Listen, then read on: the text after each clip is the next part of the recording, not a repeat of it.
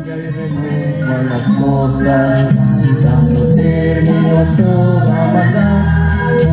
Cielo nuevo, tierra nueva, el Cordero triunfará. Cielo nuevo, tierra nueva,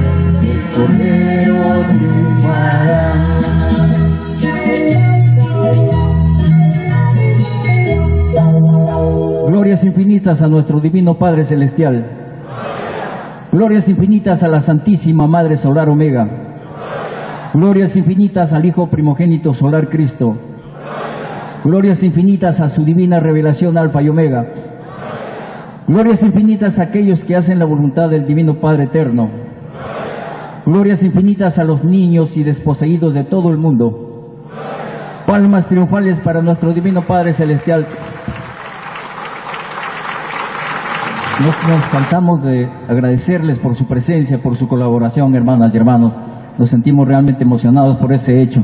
Nosotros lo vemos a nuestro hermanito Antonio, él sencillo, como es una persona muy sencilla, y eso pues le permite pasar desapercibido, pero él realmente, la labor de él ha sido muy grande y lo sigue haciendo, porque imagínense, él comienza a difundir solo, solito, y miren, pues ahora, hermanas y hermanos, nosotros estamos enterados de esta grandiosa verdad, gracias pues a nuestro Divino Padre, pero también gracias al esfuerzo de nuestro hermano, que se preocupó por las cosas espirituales. Y el resultado está aquí, hermanas, los rollos del Cordero de Dios aquí en Perú y para ser compartidos por todos y para todos.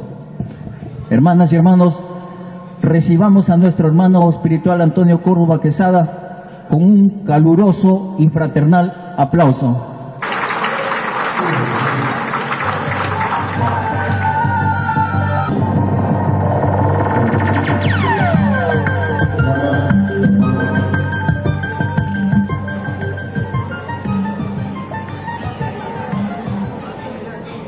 Estimadas hermanas, estimados hermanos, gracias infinitas a nuestro Divino Creador y Padre Universal por las infinitas oportunidades que Él nos brinda en esta dimensión terrenal. Todos venimos al planeta Tierra para aprender más, conocer más, comprender mejor a nuestro Divino Creador y Padre Universal. Todos venimos al planeta Tierra para pagar deudas de existencias pasadas todos venimos al planeta Tierra para ser mejores de lo que fuimos en el pasado. Todos venimos al planeta Tierra para lograr más sabiduría, más conocimiento, más perfección. Todos venimos al planeta Tierra para cumplir con la divina ley de la evolución, camino a la perfección. Porque para ser hijo digno de Dios hay que hacer los méritos respectivos. Hay que lograr más conocimiento, más perfección, más entendimiento, más comprensión. El Padre Eterno de época en época nos hace llegar doctrinas, nos hace llegar mensajes, nos hace llegar revelaciones, nos hace llegar conocimientos, conocimientos que nos permiten aprender más, conocer más y comprender mejor las causas de las cosas. Bueno, hermanas, hermanos, el día de hoy vamos a compartir el conocimiento en forma de preguntas. Yo quisiera pedir a los hermanitos que repartan las hojitas que se ofreció por el, por el diario La Primera, para precisamente, hermanitos, iniciar la tarea. Si fueran tan amables, hermanitos, esto es para que lleven ustedes la relación de las preguntas, porque la vamos a ir explicando de una por una. En las hojitas que van a recibir las respuestas están en forma concreta. Luego, hermanitos, yo los voy a ampliar para un mayor entendimiento, porque las cosas nuevas no se entienden así como se dice, hermanitos, al instante.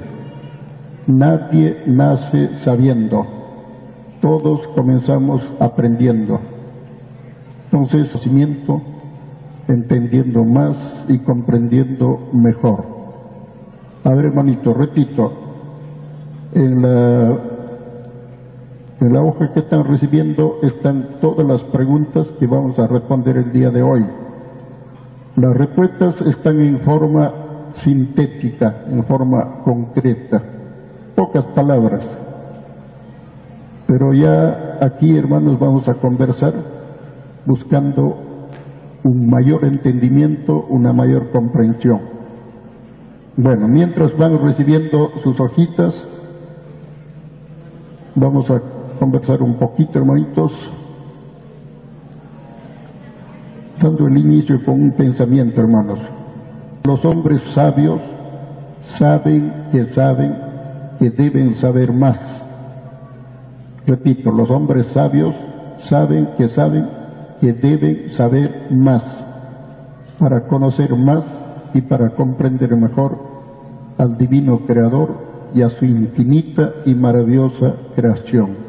Me refiero al infinito cosmos sideral que también se conoce como el infinito universo expansivo, pensante y viviente, conocido también como el macrocosmos o el reino de los cielos, nuestro lugar de origen, nuestro punto de partida y nuestro punto de llegada. Ahora, en cambio, los hombres necios creen que ya lo saben todo cuando en realidad no saben nada de nada. Lo único que saben los hombres necios es que tienen que morir y terminar en un montón de carne podrida, alimento preferido de los gusanos carnívoros que comienzan a evolucionar.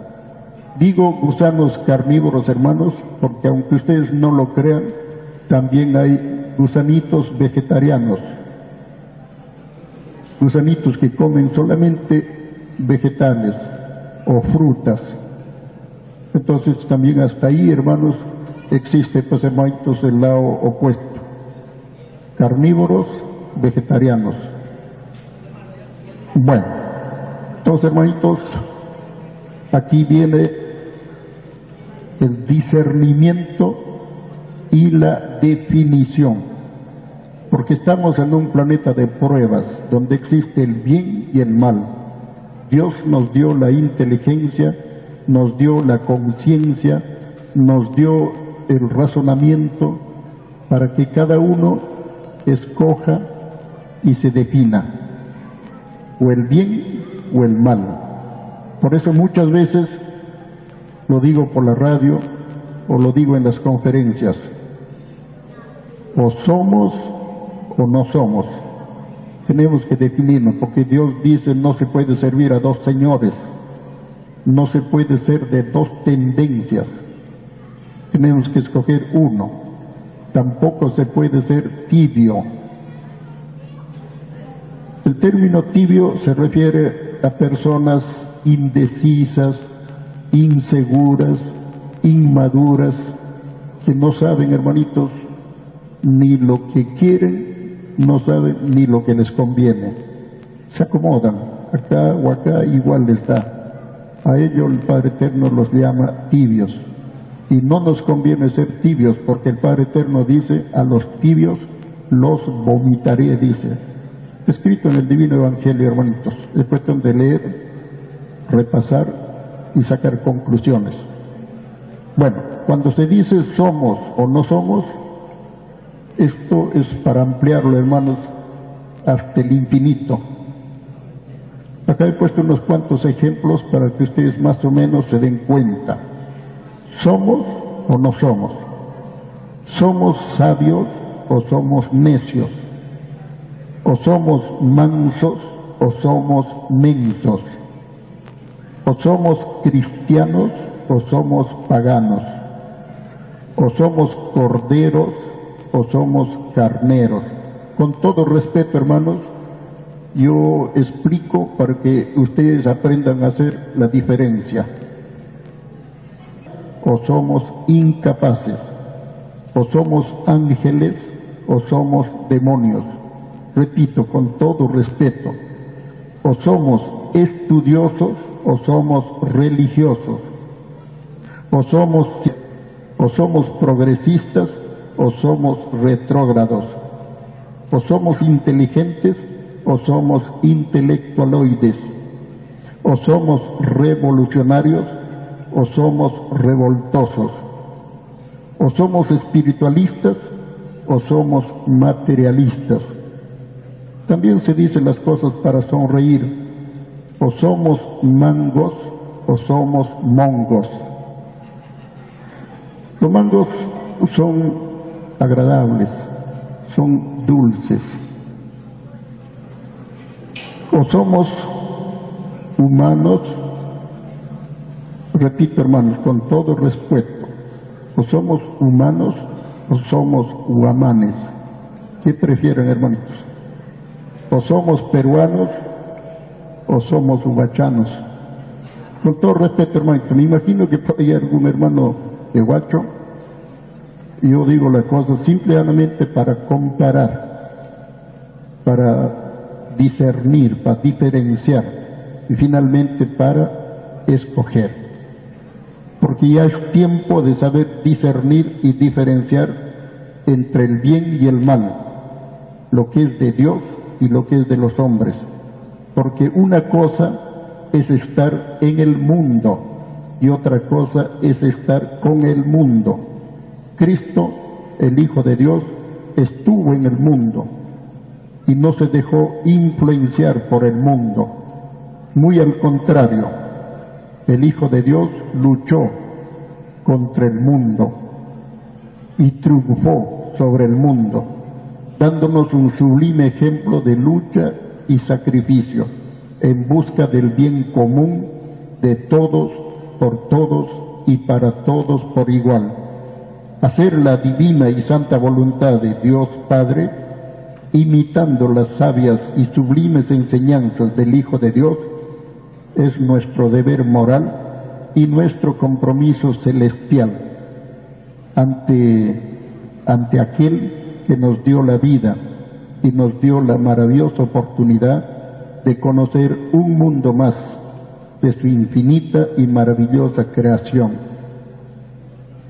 Y en la eternidad de nuestros espíritus, Dios nos concederá otras infinitas formas de vida para nuestro adelantamiento y nuestra perfección, avanzando hacia el conocimiento y la perfección universal. Es por eso que el divino Cristo, el divino Maestro de Maestros, en el pasado terrestre lo dijo, sed perfectos como lo es el Padre que está en los cielos.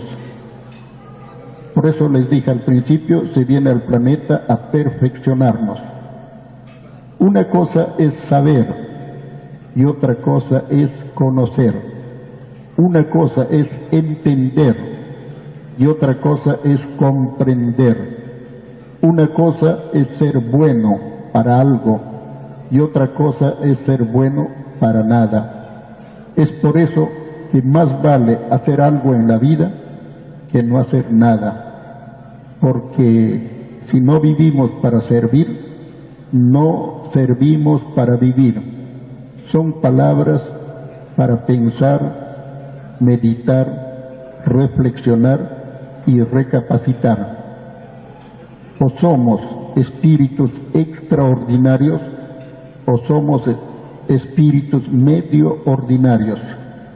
Hermanas, hermanos, Cristo, el Hijo de Dios, en el pasado de la tierra, lo dijo, el cielo y la tierra pasarán, mas mis palabras no pasarán. Con ello nos estaba enseñando, nos estaba explicando que precisamente estamos en un mundo en donde todo es relativo. El término relativo significa pasajero, efímero, transitorio, que dura solamente un tiempo, después termina. Eso significa relativo. Entonces, si todo es relativo, hermanos, significa pues que la vida humana es relativa. Comienza con el nacimiento y termina con el desencarnamiento, que la mayoría lo conoce como la muerte. Todos nacemos a vivir, vivimos para morir y morimos para volver a nacer. Porque la enseñanza divina dice, todo espíritu nace de nuevo para conocer vida nueva. Entonces tenemos que entender y comprender que nosotros somos creaciones de un Padre eterno, tenemos la herencia eterna. Como espíritus somos eternos. Fuimos creados una sola vez y existiremos por toda eternidad, conociendo infinitas formas de vida, pasando por infinitos tiempos, espacios, dimensiones, psicología, filosofía, geometrías, vivencias, experiencias, por siempre jamás. Es la eternidad. Ahora, lógicamente, si ustedes no creen que Cristo ya volvió a la tierra, si no creen que el Hijo de Dios está una vez más en el mundo como el Hijo del Hombre, es porque todavía no conocen la eternidad. Cristo es eterno, de eternidad en eternidad. Cristo nunca murió, ni jamás morirá, porque precisamente, hermanos, Él es eterno. A nosotros nos falta todavía comprender la eternidad, nos falta todavía interesarnos por la eternidad y tenemos que seguir, como dice la palabra, sudando. Te ganarás el pan con el sudor de tu frente, lo enseña el divino creador en su divino evangelio. Entonces, si queremos ser eternos como Cristo, pues tenemos que estudiar la divina palabra, tenemos que trabajar haciendo la voluntad de Dios, tenemos que hacer nuestros méritos respectivos, porque no puede haber premio sin el mérito. Primero es el mérito, después es el premio. Primero se siembra, después se cosecha. Bueno, entonces hermanitos, ah, les quiero explicar un poco más de la relatividad para comenzar con la respuesta a las preguntas. Todos tienen ya sus hojitas, ¿no? Para que vayan llevando la relación de las preguntas. Si todo es relativo, hermanos, significa pues que el conocimiento humano también es relativo, porque a un conocimiento le sucede otro conocimiento. Si no fuera así, hermanitos, estaríamos pues negando la ley de la evolución. En realidad tenemos que aprender a ser humildes. Nadie lo sabe todo. Así de sencillo, hermanitos. Por muy genio, por muy sabio, por muy inteligente que sea un ser humano, por muy preparado, por muy rector, por muy catedrático que sea un ser humano, no lo sabe todo. El único que lo sabe todo es el eterno, Dios. Y solo Él tiene la potestad de revelarlo y explicarlo todo, porque creación y explicación marchan paralelos en el conocimiento. Si la creación es infinita, significa pues que la explicación también es infinita. Desde ese punto de vista no nos conviene eh, creer que ya lo sabemos todo, porque a conciencia lo sabemos que eso no es verdad. Si todo es relativo, hermanas, hermanos, el tiempo, el tiempo terrenal, el tiempo humano, también es relativo, porque un tiempo tiene su tiempo dentro del tiempo. y no hay tiempo que no le llegue su tiempo en el tiempo de los tiempos. Esa es la relatividad de los tiempos. Significa que el tiempo también es viviente. El tiempo también fue creado. Y en la creación del tiempo hubieron tres tiempos en un tiempo. Tiempo macro, que viene a ser tiempo padre y tiempo madre a la vez. Tiempo micro, o tiempo hijo, tiempo que fue creado por el tiempo macro, tiempo micro que fue creado por el tiempo macro. Ahí tienen ustedes la trinidad del tiempo, pasado, presente y futuro, que nadie puede discutir. En el caso del tiempo de Dios, es el tiempo eterno, el tiempo celestial un tiempo que no tiene ni principio ni fin. Entonces el Padre Eterno nos dice, un segundo celestial equivale a un siglo terrenal. Es que el tiempo de Dios es diferente al tiempo de los hombres. Dios vive un eterno presente. Nosotros vivimos hoy, mañana, pasado, día, noche. Dormimos, despertamos, dormimos, despertamos es que somos criaturas imperfectas. Y como imperfectos que somos, nos morimos, porque la paga del pecado es la muerte. Así lo dice Dios en su divino evangelio. En nosotros está entenderlo y comprenderlo. Bueno, tienen sus hojitas ya, hermanitos, para que lleven las preguntas. Vamos a comenzar, hermanitos, con la pregunta número uno. Como repito, en las hojitas está en forma, por ejemplo, ¿cuál es la causa que jamás dejará de ser causa? El Padre Eterno, Dios, el Divino Padre, así de sencillo. Pero acá, hermanitos, los voy a ampliar porque nuestro deber es precisamente saber más, conocer más, entender más y comprender mejor. Y solo por medio del conocimiento tenemos la maravillosa oportunidad de conocer más a Dios, de comprender mejor al Divino Padre y de acercarnos al Divino Creador. No hay otro camino que no sea el conocimiento. Lo opuesto al conocimiento se llama ignorancia y con ignorancia jamás vamos a conocer ni vamos a comprender al Divino Creador. Entonces nuestro deber es dejar la ignorancia abandonar la ignorancia, luchar contra toda forma de ignorancia y si fuera posible desterrar la ignorancia para ser hijos dignos de la luz. Bueno, así hermanitos, presten un poquito de atención. Vamos a ir respondiendo las preguntas de una por una.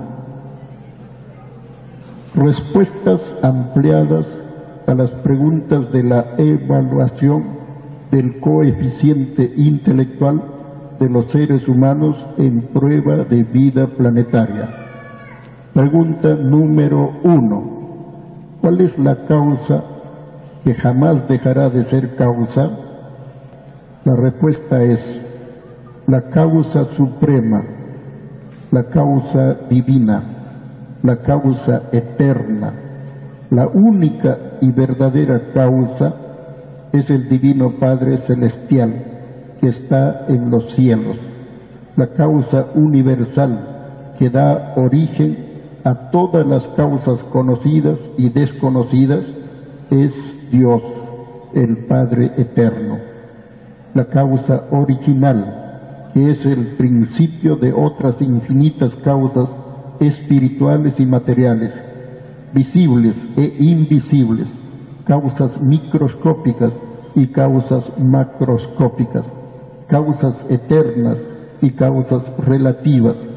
Es indiscutiblemente el Divino Padre Jehová de los ejércitos, la causa suprema y perfecta. Indudablemente es el único Dios viviente que da y quita la vida. La causa única y verdadera es el único Dios verdadero, amoroso y todopoderoso. La causa única y verdadera, es el único Dios de dioses, divino autor de la vida y supremo creador del infinito universo expansivo, pensante y viviente, conocido también como el macrocosmos o el reino de los cielos, nuestro punto de partida y nuestro punto de llegada. La causa suprema de todas las causas habidas y por haber es el divino y majestuoso Padre Jehová de los ejércitos, el único Rey de reyes, el único Dios de dioses, el único Padre de padres, el único Señor de señores, el único Maestro de maestros, el único Pastor de pastores, el único que está a cargo, el único Pastor de pastores que está a cargo del rebaño terrestre, porque se nos enseñó que hay un solo Dios y una sola verdad, y por lo tanto hay un solo pastor. No hay más, hermanos, hermanos. Si hay más, son falsos, como lo dice el Divino Padre en su Divino Evangelio. Los falsos pastores, lobos rapaces con piel de oveja. Entramos a la pregunta número dos. ¿Qué fue primero? ¿Qué fue primero? ¿El conocimiento o el universo? Si ustedes dicen primero fue el universo, con esa respuesta ustedes consciente o inconscientemente no están reconociendo la existencia de un creador. Daría la impresión que ustedes creen o piensan que las cosas se hacen solas, lo cual no corresponde ni a la verdad ni a la realidad. Y si ustedes dicen primero fue el conocimiento, yo voy a preguntarles, ¿el conocimiento de quién? Porque alguien posee el conocimiento y no se puede discutir. Entonces la respuesta correcta es, primero fue Dios, el Padre Eterno y gracias al conocimiento de Dios existe el universo y existe todo lo que hay en el universo, porque todo existe por creación. Las cosas no se hacen solas, todo, absolutamente todo, existe por creación. Hasta nosotros los espíritus humanos existimos por creación.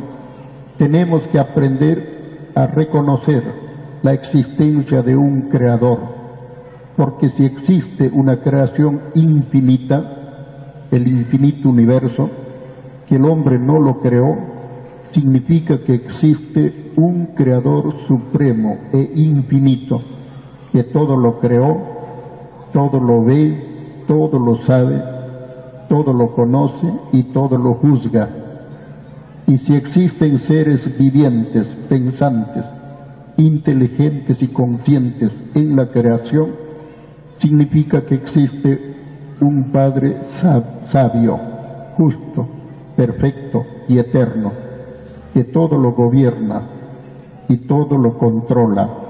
Y conocer y comprender a nuestro divino Creador y Padre Universal es nuestro deber y compromiso como seres humanos y cristianos y como seres inteligentes y conscientes de la creación y lo vamos a lograr únicamente por medio del conocimiento infinito y sin límites, ilustrando nuestra fe, desarrollando nuestro intelecto, ampliando nuestros conocimientos, rompiendo nuestros límites mentales, en otras palabras, rompiendo nuestros paradigmas mentales y reconociendo humildemente que no lo sabemos todo ni lo comprendemos todo. Para decir verdad, no sabemos qué es la vida, qué es la muerte, y no sabemos ni por qué pensamos. Claro que muchos ya lo saben gracias a la divina revelación alfa y omega, pero aquel que desconoce el contenido de la divina revelación alfa y omega, en realidad con respecto al conocimiento universal está en cero Pregunta número tres. ¿Y ustedes ya saben por qué pensamos? Se nos enseñó que todos fuimos creados a imagen y semejanza de Dios. Significa que todos tenemos la divina herencia de nuestro divino Creador y Padre universal. En otras palabras, todo lo que tiene Dios en grado infinito y perfecto, también lo tenemos nosotros los espíritus humanos porque tenemos la herencia de Dios, con la diferencia que nosotros, los espíritus humanos, lo tenemos en grado imperfecto y relativo. Si todos somos hijos de Dios y tenemos la herencia de Dios, significa que si Dios piensa, nosotros también pensamos. Si Dios habla, nosotros también hablamos. Si Dios escucha, nosotros también escuchamos. Si Dios escribe, nosotros también escribimos. Si Dios en su divino libre albedrío evoluciona y se perfecciona, nosotros también evolucionamos y nos perfeccionamos. Si Dios en su divino libre albedrío de Padre Creador nace y muere, nosotros también, consciente o inconscientemente, nacemos y morimos. Si Dios, en su infinita sabiduría y perfección, muere y resucita, nosotros también, con el correr del tiempo, también aprenderemos a morir y a resucitar, pero siempre respetando la divina ley, cumpliendo con los divinos mandatos y haciendo la divina y santa voluntad del Divino Padre Celestial. En realidad, Dios se perfecciona en grado infinito y nosotros también nos perfeccionamos en grado microscópico. Dios se perfecciona con conocimiento de causa. Nosotros tenemos que reconocer que aún nos falta el divino conocimiento. Dios posee sabiduría infinita y nosotros tenemos sabiduría microscópica debido a que nosotros aún somos dioses microscópicos. En realidad somos dioses infantes, somos dioses principiantes, somos dioses en y para decir verdad, somos dioses ignorantes, con todo respeto somos dioses ignorantes porque aún no sabemos lo que hacemos ni lo que queremos. Es por eso que el divino Jesucristo, agonizando en la cruz, dijo, Padre, perdónalos porque no saben ni lo que hacen. Y no saber ni lo que hacemos es desenvolvernos en total estado de ignorancia con respecto a las divinas leyes y mandatos del divino Creador. En realidad, nosotros somos dioses en constante evolución hacia la perfección moral, mental, espiritual y material. Y nuestro Padre Dios nos dio el don de pensar. Y nuestro deber y compromiso ante Dios Padre es pensar bien, en el bien, por el bien y para el bien común de todos. Entonces, todos pensamos porque Dios nos dio el don de pensar. Así de sencillo, hermanitos. No hay por qué complicarnos. Pregunta número cuatro. Antes de ser lo que somos, ¿qué fuimos? Si deseamos encontrar la respuesta precisa a esta pregunta, tenemos que imaginarnos y proyectarnos hacia el infinito, tratando de saber y conocer a ciencia cierta qué somos, quiénes somos, de dónde venimos, por qué estamos en este mundo de pruebas relativas, hacia dónde vamos, qué sigue después de la muerte y qué hay más allá de la tierra, hay vida después de la vida. Escrito está que la verdadera sabiduría viene de Dios. Y para que el Divino Padre nos conceda su divina sabiduría, tenemos que pedirla con fe y solicitarle con humildad y hacer los méritos respectivos para hacernos dignos merecedores de recibir la divina sabiduría de Dios, porque, en el, porque es el Divino Padre Celestial quien lo concede todo lo que le pidan sus hijos en prueba de planetaria, cumpliendo con la divina ley de la evolución, camino a la perfección. Y toda perfección se logra con la sabiduría de Dios y el cultivo de las 318 virtudes de la luz. Bueno, antes de ser lo que somos, fuimos espíritus libres, fuimos espíritus puros, inocentes y angelicales, y pedimos a Dios Padre venir al planeta Tierra para vivir, conocer y experimentar con la vida humana, una de las infinitas formas de vida que hay en el infinito universo. En realidad pedimos a Dios conocer vidas que no conocemos para aprender y sacar nuestras propias conclusiones y prepararnos para vidas mejores, porque después de la muerte la vida continúa y la perfección también. Es por eso que fue escrito, hay que nacer de nuevo para conocer vida nueva es la divina ley de la reencarnación. Pregunta número 5. Y antes de ser espíritus libres, ¿qué fuimos? Antes de ser espíritus libres, fuimos nada, porque Dios, el divino creador, con su infinito saber y poder, nos creó de la nada para integrarnos al todo se entiende respetando sus divinas leyes, cumpliendo sus divinos mandatos y haciendo su divina y santa voluntad de Padre Creador. Ahora, si no lo logramos, si no logramos integrarnos al todo infinito, volveremos a la nada para comenzar de nuevo, cumpliendo con infinitas reencarnaciones en mundos de la materia o mundos de expiación o mundos de pruebas relativas como lo es la tierra. Dice el Divino Padre en la Divina Revelación, nada y olvido son una misma cosa.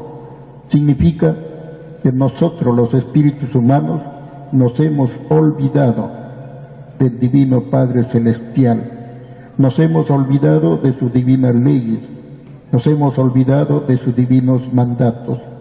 Es por eso que nosotros estamos viviendo la vida humana con influencia de la nada. Y como nada sabemos y nada hacemos que sea del agrado del Divino Padre, irremediablemente terminaremos en la nada para volver a comenzar desde microbios. Esto significa repetir el curso, volver a experimentar las vivencias y las experiencias propias de seres humanos imperfectos, pecadores y mortales. Volver a repetir las pruebas espirituales y materiales. Volver a experimentar una vez más las injusticias, las penalidades y las vicisitudes propias de seres imperfectos y atrasados que viven en planetas también imperfectos y atrasados como lo es la Tierra, porque Dios Padre, en su infinita justicia y perfección, nos premia, perdón, porque Dios Padre, en su infinita justicia y perfección, no premia la ignorancia, no premia la desobediencia, no premia la ingratitud de sus hijos, como no premia la desidia ni la soberbia, porque Dios, el Padre Eterno, es un Padre justo y perfecto, y su divina justicia es fiel y verdadera. Sexta pregunta. Y cuando dejemos de ser lo que somos, ¿qué seremos? Volveremos a ser lo que fuimos en el mundo espiritual.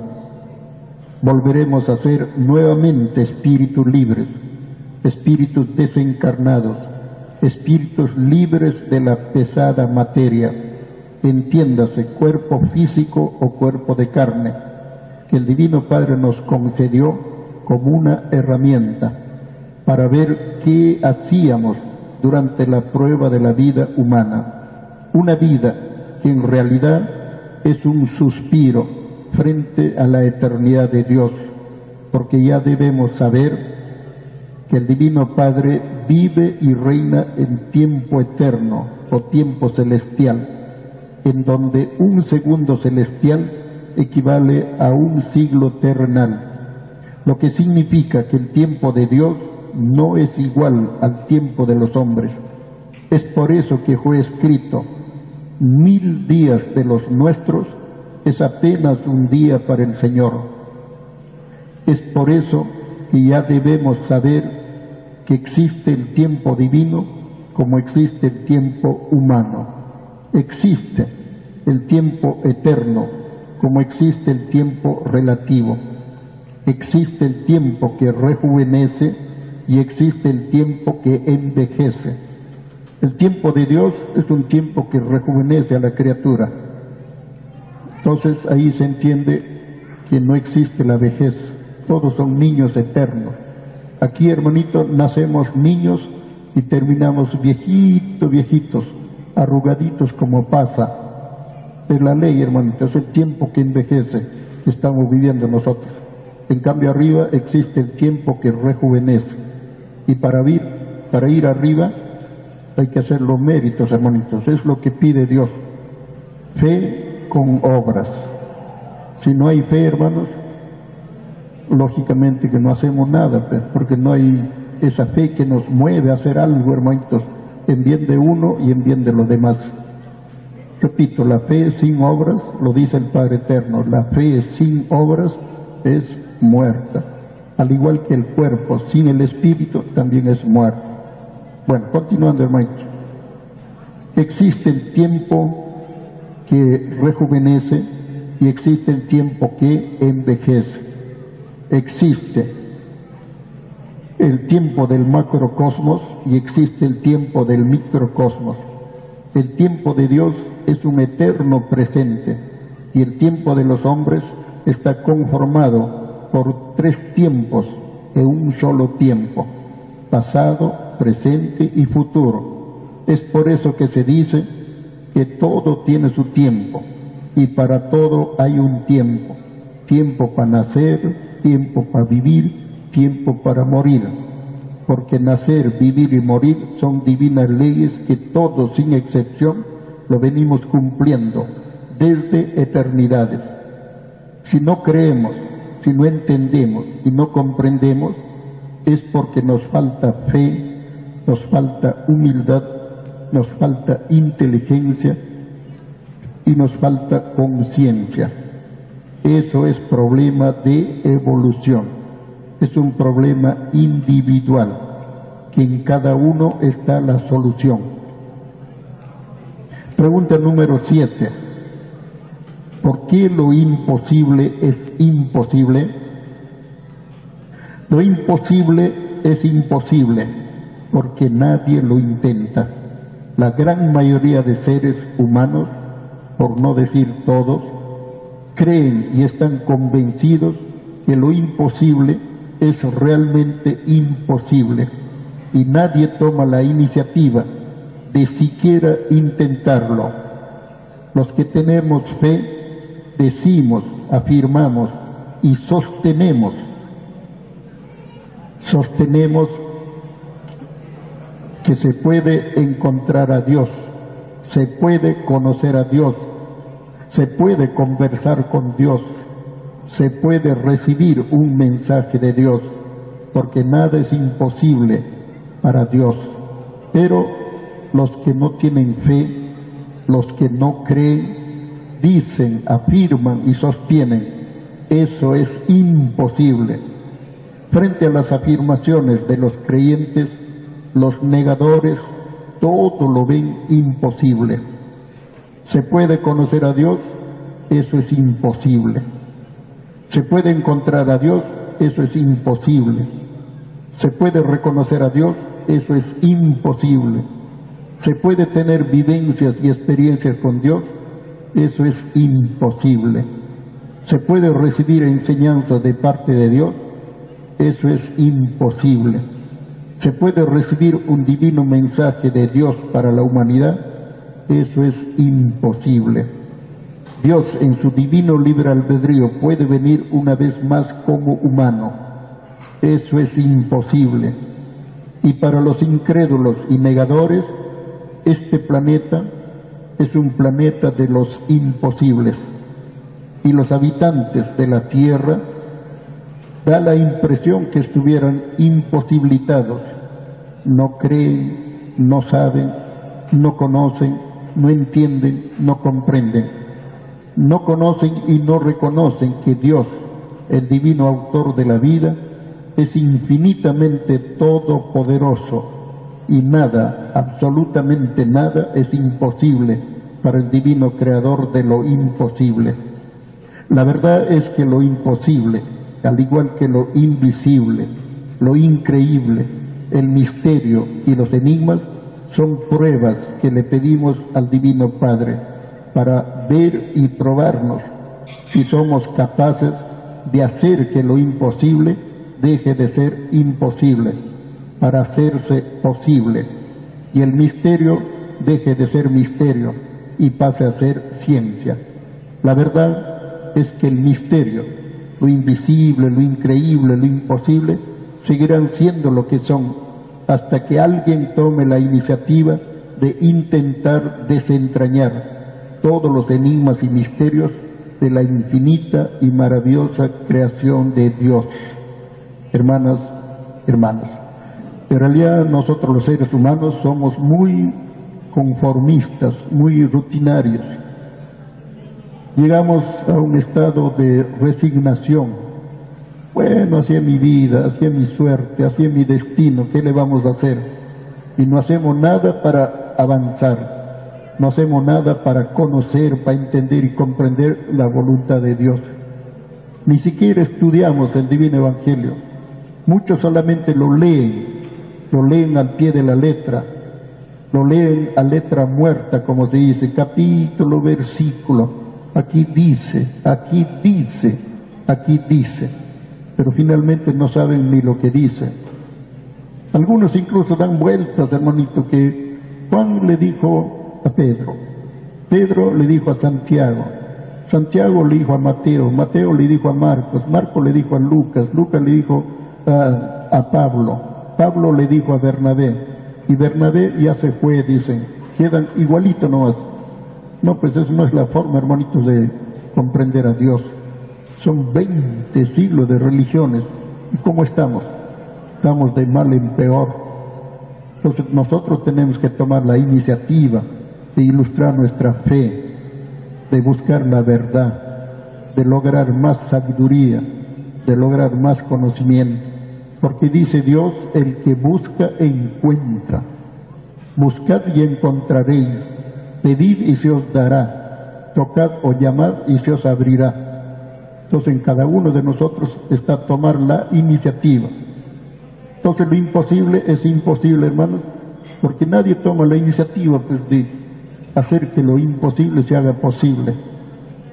Eso está en cada uno de nosotros. Son pruebas que nosotros le pedimos a Dios para vencerlo, a superar y para demostrar pues, nuestra habilidad mental, para demostrar nuestra capacidad intelectual y para demostrar la calidad y cualidad de espíritu que somos.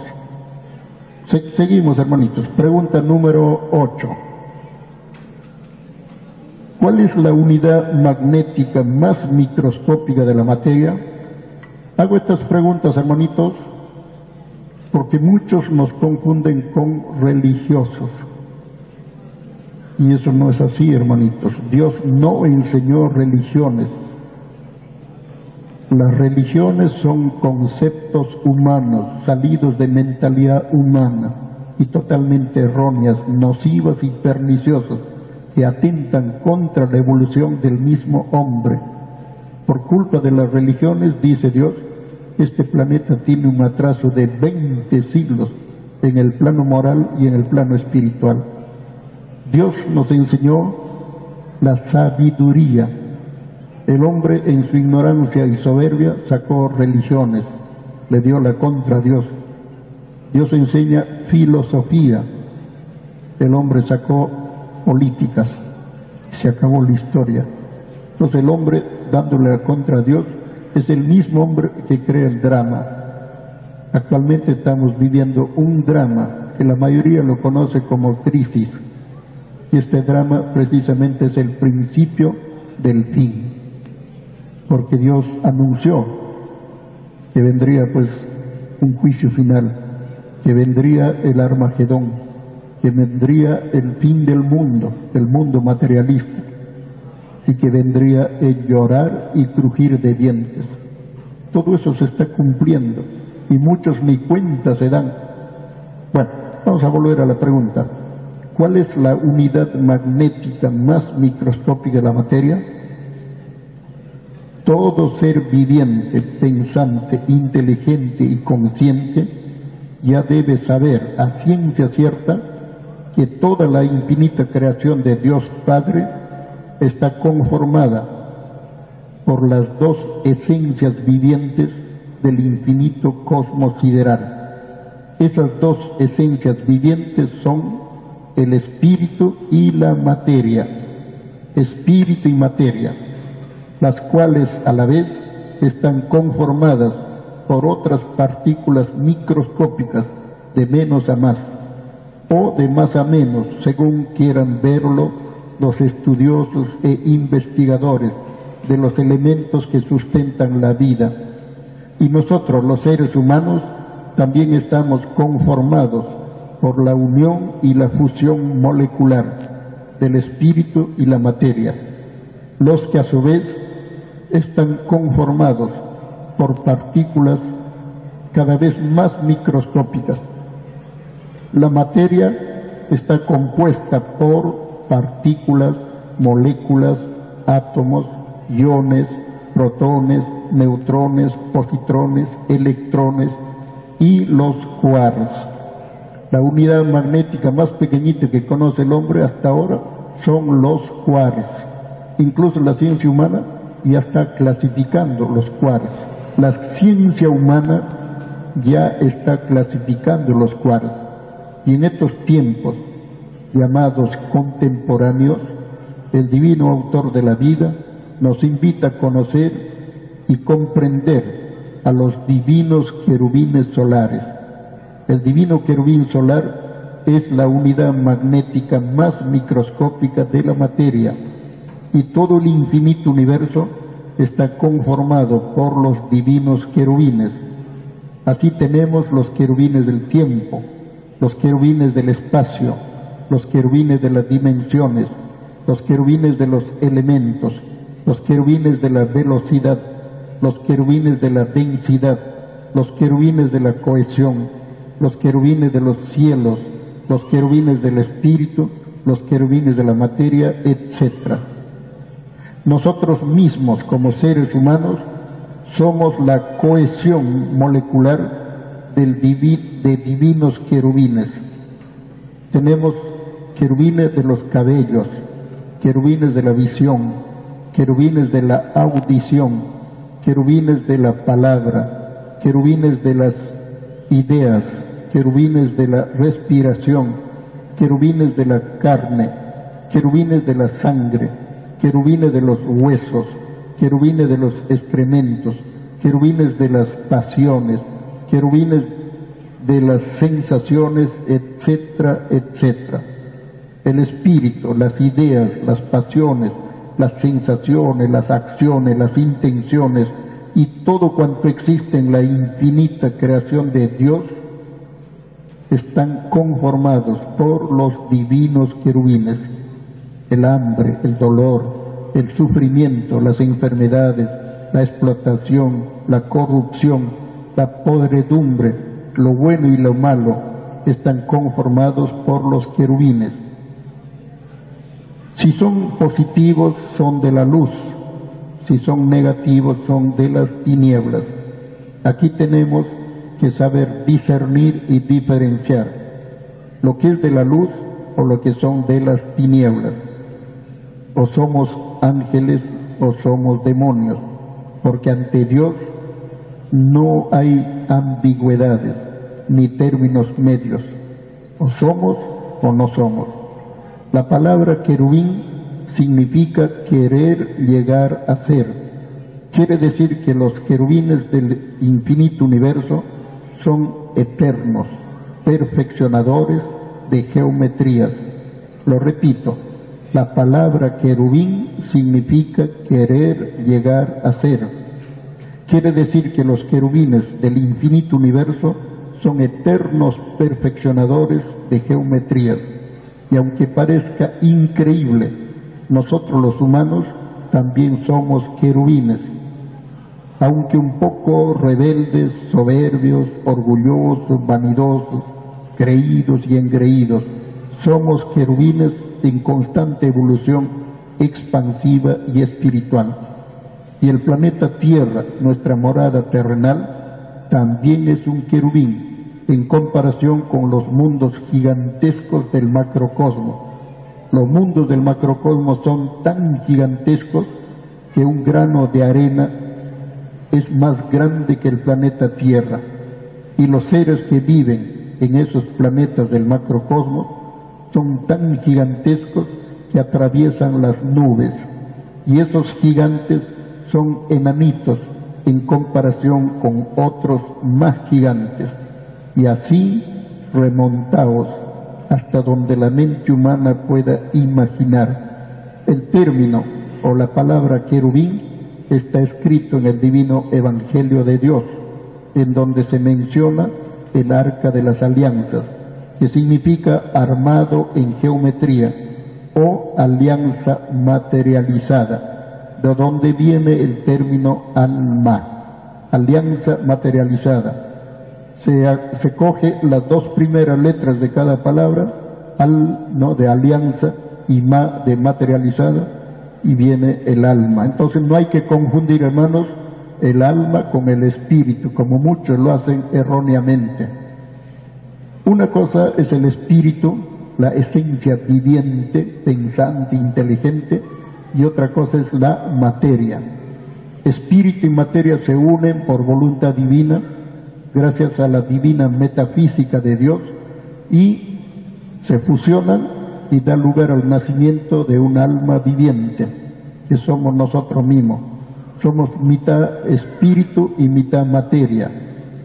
Cuando morimos, el espíritu se separa de la materia, se retira de la materia.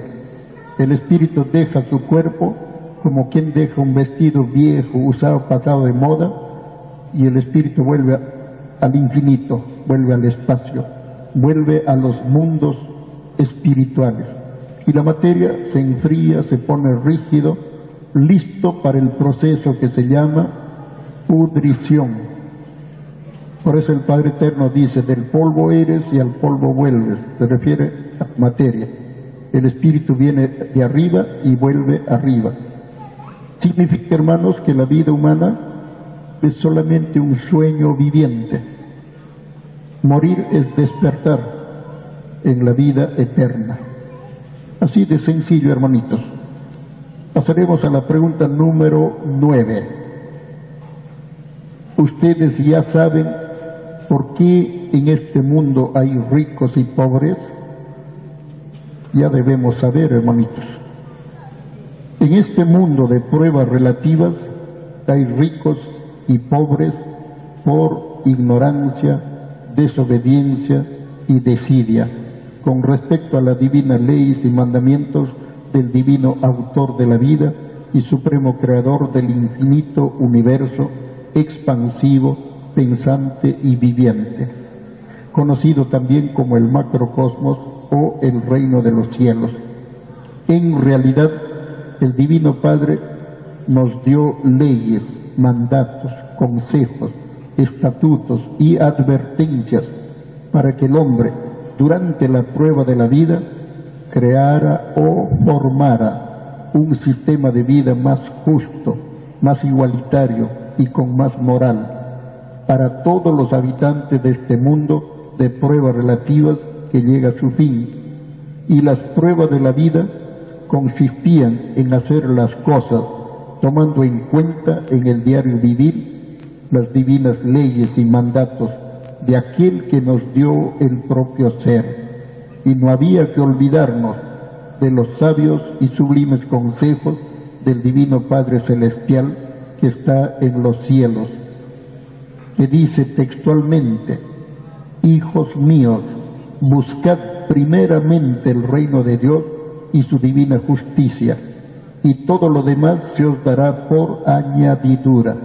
Significa que el deber moral e ineludible de los hombres terrenales fue, es y será luchar y trabajar para que se implante en este mundo un sistema de vida más justo, más igualitario y con más moral y con más oportunidades para todos por igual. Se refiere a la divina igualdad de Dios, porque el Divino Padre dice, perdón, el Divino Padre dice en su divino Evangelio, todos son iguales en derechos delante de Dios, lo que significa que la igualdad es la divina filosofía de Dios y el día que se implante la divina igualdad de Dios en la tierra, ese día surgirá para toda la humanidad la más inaudita felicidad. Y para que esto sea una evidente y palpable realidad, es necesario la acción conjunta y unificada, fraterna y solidaria de cristianos y marxistas y de personas verdaderamente inteligentes y conscientes que buscan y anhelan un nuevo mundo, un nuevo orden de cosas, un nuevo sistema de vida, una nueva forma de vivir, la que se, la que se hará realidad únicamente con el estudio y con la práctica de la doctrina del Cordero de Dios, contenida en la divina revelación Alfa y Omega, la tercera y última doctrina revelación que el Padre Eterno envía para el planeta Tierra, para dar inicio al nacimiento y la formación del glorioso mundo de la Trinidad, que el hombre terrenal ya intuye como el nacimiento y la formación del prodigioso, soñado y esperado tercer mundo es la divina y gloriosa doctrina original, revolucionaria y liberadora del Cordero de Dios. Esta divina doctrina que está usando precisamente nos conduce al llamado tercer mundo. El Padre Eterno, mediante el conocimiento, nos invita, hijos, ¿quieren pertenecer al nuevo mundo? ¿Quieren pertenecer al mundo de la Trinidad? quieren pertenecer al mundo en donde manará leche y miel, hijitos estudien, aprendan, entiendan, comprendan y practiquen. Así que sencillo, hermano. Dios da oportunidades, pero no obliga, no impone, tampoco ruega. El Padre Eterno es tan justo, tan amoroso, que Él ordena amorosamente sin preocuparse mayormente. Cada uno escoge, hermanitos, lo que más le conviene. Así de sencillo, hermanitos, no hay por qué complicarnos.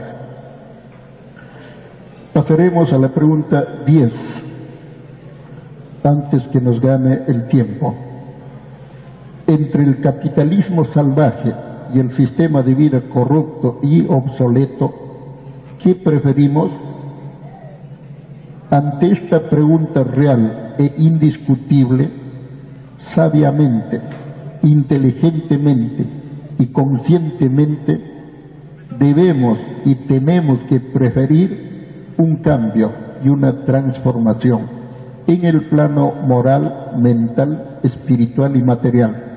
Debemos preferir una revolución cristiana y espiritual, una revolución pacífica y cultural, una revolución filosófica y constructiva, mediante la ilustración de nuestra fe, la unificación doctrinaria y una acción colectiva, unitaria, fraterna y solidaria, siempre tomando en cuenta las divinas leyes y mandatos del divino Creador. Este cambio moral, espiritual, material, se denomina revolución cristiana, revolución espiritual, revolución filosófica, revolución cultural, una revolución inteligente y consciente, en donde se ponen frente a frente el conocimiento y la ignorancia, y cada uno escoge, cada uno escoge de qué lado desea estar. Hermanas, hermanos, a ver una preguntita, hermanitos. Se inicia la revolución de Dios y se ponen frente a frente, hermanitos, el conocimiento y la ignorancia. ¿Ustedes de qué lado desean estar? ¿Sí? ¿De verdad? No, no, he escuchado bien. A ver, ¿de qué lado? Del Claro, pues hermanito. Por eso el Padre Eterno nos ilustra para escoger y definirnos con conocimiento de causa. Porque muchos creen, hermanitos, que por medio de las religiones se van a salvar. Y ese es un tremendo error. Dice Dios, lo que el hombre cree que es, no es y lo que el hombre cree que no es, es.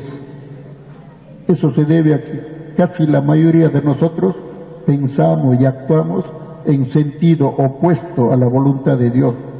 Creemos que estamos haciendo el bien y no queremos darnos cuenta que estamos haciendo el mal, por falta de fe, por falta de humildad, por falta de inteligencia y por falta de conciencia. Bueno, vamos a continuar.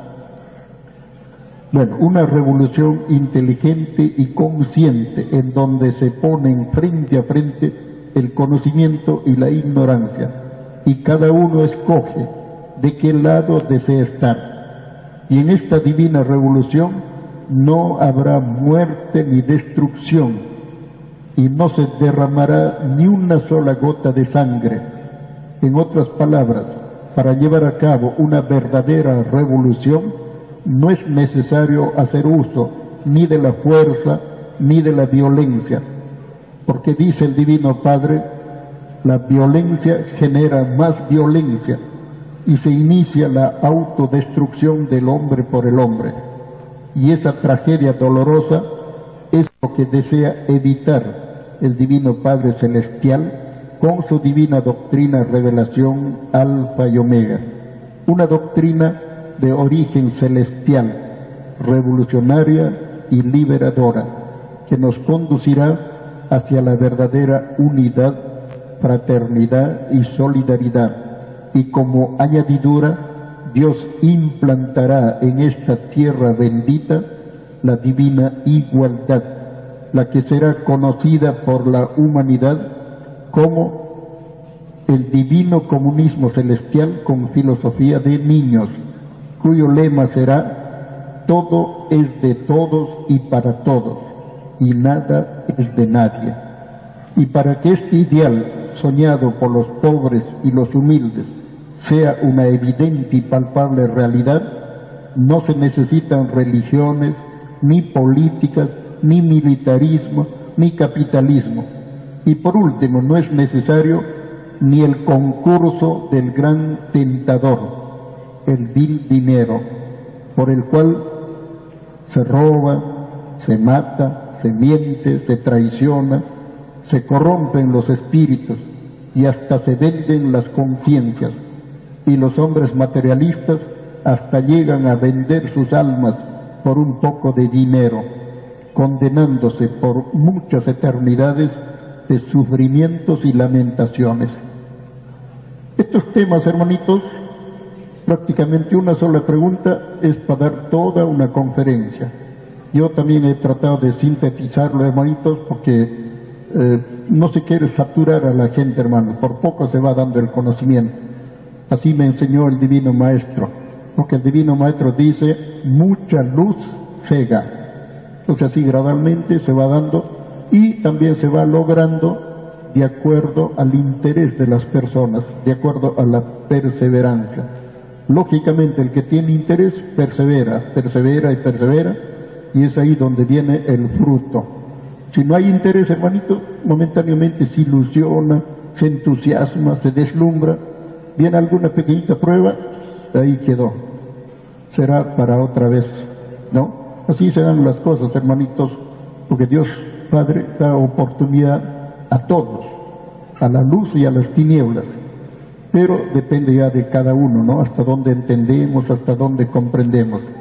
Cuando se dice una revolución, que donde no haya muerte, destrucción, ni se dará una gota de sangre, eso va a ser así si es que el hombre entiende lo que Dios nos enseña y lo practica. Ahí viene la ayuda de Dios. Pero si el hombre se hace de rogar, no, ¿qué va a hacer? No creo, esto es imposible. El tiempo va pasando y se acaba la oportunidad que Dios nos da. Y ahí se acabó también la historia. Los elementos de la naturaleza se manifiestan y se acabó, hermanitos, todo. Así actúa el Divino Padre en su infinita sabiduría y perfección. Siempre ha sido así, hermanitos, siempre. Si ustedes leen el Divino Evangelio, hermanitos, sobre todo el Antiguo Testamento, hay muchos ejemplos de cómo actuaba el Divino Padre. Primero avisa, Dios se vale de sus mismos hijos, humildes, sencillos, espirituales, como han sido los profetas, y por medio de ellos da el aviso. Pero la gente como no cree, antiguamente a los profetas los tiraba piedras, incluso hasta los mataba y perdían la maravillosa oportunidad. Entonces llegaba el momento, el Divino Padre actuaba y los barría de la tierra, los quitaba. Ahí tienen la Laponia, tienen la, eh, ¿cómo se llama? La Atlántida, Sodoma y Gomorra, los faraones, ¿no? Tienen ahí los romanos, tienen las ciudades del diluvio universal, los griegos, los mayas, los incas, los aztecas, etcétera, etcétera. Ahora le toca a la malamente llamada era cristiana, que llega a su fin, para dar paso a la era del Cordero de Dios. Entonces la divina revelación alfa y omega es la más grande oportunidad que criatura alguna puede recibir de parte de su Creador. Pero como la gente está dormida, endurecida, y discúlpenme los términos, la criatura humana está como piedra, se ha bestializado, se ha animalizado, se ha materializado. Ya no creen, hermano. No, ¿qué va a ser? Dicen, están loquitos. Una religión más, una secta más. Y se equivocan tremendamente. No son buscadores. Porque una persona que cree en Dios, mensaje telepático, revelación de Dios. A ver, vamos a ver. Ahí está, ahí está la lectura, hermano. domingo a domingo se pone para que todo el mundo que venga o todas las personas para que vean, lean, hagan trabajar su, su cerebrito y saquen sus conclusiones. Porque yo no he sido indicado para convencer a nadie. El convencimiento tiene que salir de cada uno de ustedes. Son ustedes los que tienen que convencerse en base a la inteligencia, el razonamiento, el discernimiento que Dios nos dio a todos para cumplir con la prueba de la vida humana. Así de sencillo, hermanitos. Bueno, vamos a continuar con la pregunta número 11. Entre las religiones del mundo y las políticas de los hombres, ¿qué preferimos? Aquí la respuesta debe ser con inteligencia y a conciencia, con sabiduría y con verdad yo creo que todos debemos preferir la divina doctrina del Cordero de Dios, porque en la divina doctrina celestial, el Divino Padre Eterno, en su infinita sabiduría y perfección, nos enseña a discernir y a diferenciar entre lo que nos conviene y lo que no nos conviene, entre lo que vale la pena y lo que no vale la pena, y entre lo que nos conviene y entre lo que nos conviene y realmente vale la pena es el divino conocimiento y la perfección. Porque con el divino conocimiento y la perfección sabremos a ciencia cierta y con divino conocimiento sabremos, repito, a ciencia cierta, con conocimiento de causa, lo que es de Dios y lo que no es de Dios. Y aquí viene el aclare y la convicción. El conocimiento perfecto es de Dios y la ignorancia voluntaria es de los hombres. La verdadera sabiduría es de Dios. Las religiones del mundo son de los hombres. La filosofía es de Dios. Las políticas son de los hombres. La verdad es de Dios. Las mentiras son de los hombres. La humildad es de Dios. La soberbia es de los hombres. La justicia es de Dios. Las injusticias son de los hombres. La igualdad es de Dios. La desigualdad es de los hombres. Y aquí debemos pensar, meditar y reflexionar como seres vivientes, pensantes, inteligentes y conscientes de la creación.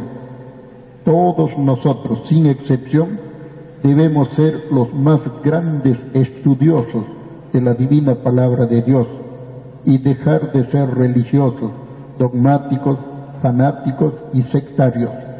Todos debemos ser los más grandes filósofos de la vida y dejar de ser políticos, charlatanes y demagogos todos debemos dejar de ser mundanos y materialistas para ser más humildes y más espiritualistas, al igual que el divino Cristo, el Hijo de Dios, un ser verdaderamente sabio, humilde, justo y perfecto, quien nos enseñó a seguir el camino recto y correcto que conduce hacia el conocimiento y la perfección moral, mental, espiritual y material que nos permitirá recuperar el equilibrio perdido, así como la armonía y la felicidad. Y la verdadera felicidad se logra respetando las divinas leyes, cumpliendo con los divinos mandatos y haciendo la divina y santa voluntad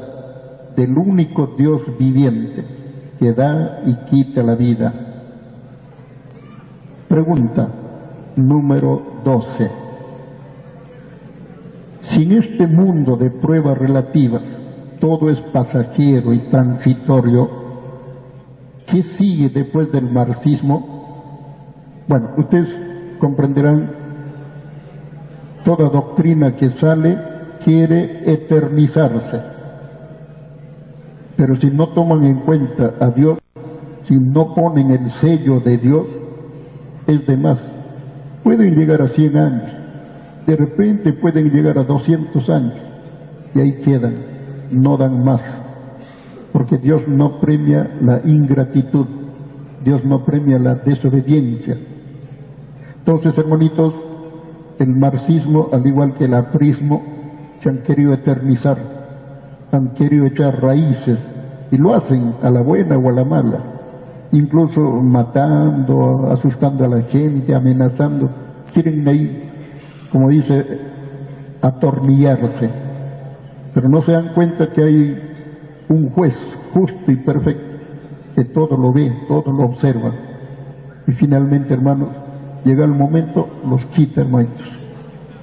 Entonces, hermanos, mi deber, repito, es decirles la verdad, lo que he visto, lo que he escuchado, lo que he aprendido, lo que he comprendido. Lo que no sé, no lo voy a decir porque no lo sé. Pues.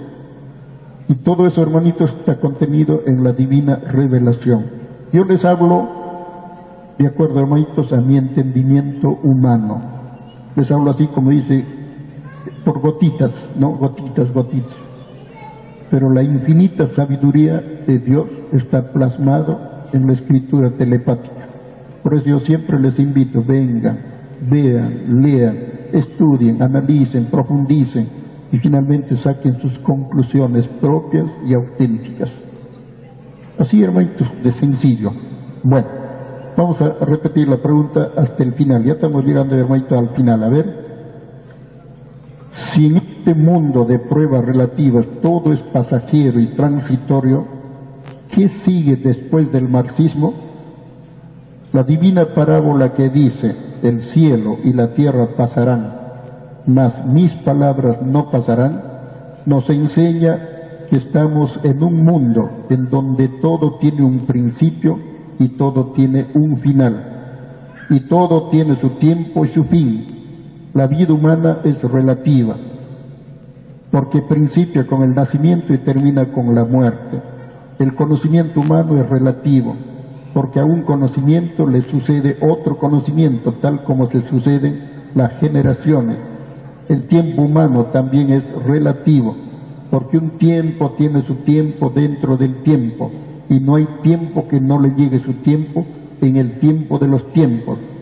Entonces, si estamos en un mundo en donde todo es pasajero, transitorio y efímero, nos invita pues a pensar y deducir que deben haber mundos en donde todo sea eterno y duradero. Y debe existir en el infinito cosmos alguien que creó la eternidad. Y ese alguien debe poseer el divino conocimiento que todo lo revela, todo lo explica y todo lo juzga. Y debe hacerlo con base bíblica y con base científica para un mayor entendimiento y una mejor comprensión y que no y que no queden dudas y ese alguien divino autor de la vida y supremo creador del infinito universo expansivo pensante y viviente es Dios el Padre eterno quien nos, quien nos revela y nos explica en su divina revelación Alfa y Omega lo siguiente. Dice Dios, pero dice Dios, en este planeta de prueba relativa, en donde la misma relatividad es relativa, muy pronto se implantará el divino conocimiento universal, contenido en la divina doctrina del Cordero de Dios doctrina de amor y justicia que vuestro divino Creador envía para el tercer milenio, para dar inicio al nacimiento y la formación del bendito mundo de la Trinidad, que el hombre eternal ya intuye como el nacimiento y la formación del glorioso y prodigioso tercer mundo, un mundo unificado, fraterno y solidario, un mundo en donde reinen la paz, el amor, la humildad, la libertad, la igualdad, la verdad y la justicia. Un mundo que fue anunciado y profetizado como un mundo en donde manará leche y miel. Es el mundo que se aproxima, hermanas, hermanos, porque el Hijo de Dios ya está en la tierra él está, encarnado, está como el Hijo del Hombre, humilde, sencillo, y está escribiendo la tercera y última doctrina planetaria. Aquí en Perú tenemos cuatro mil divinos planos. Hay planos en diferentes lugares donde él ha estado. En la extensión espiritual de Santiago de Chile hay 300 rollos. En la Universidad del Norte hay 300 rollos.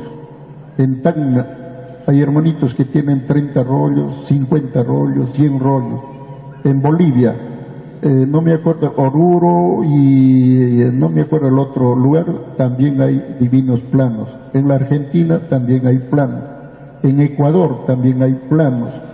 En Colombia hay planos. En Venezuela hay planos. En México hay 300 rollos en la Universidad del Tercer Mundo. En el Vaticano hay 300 rollos.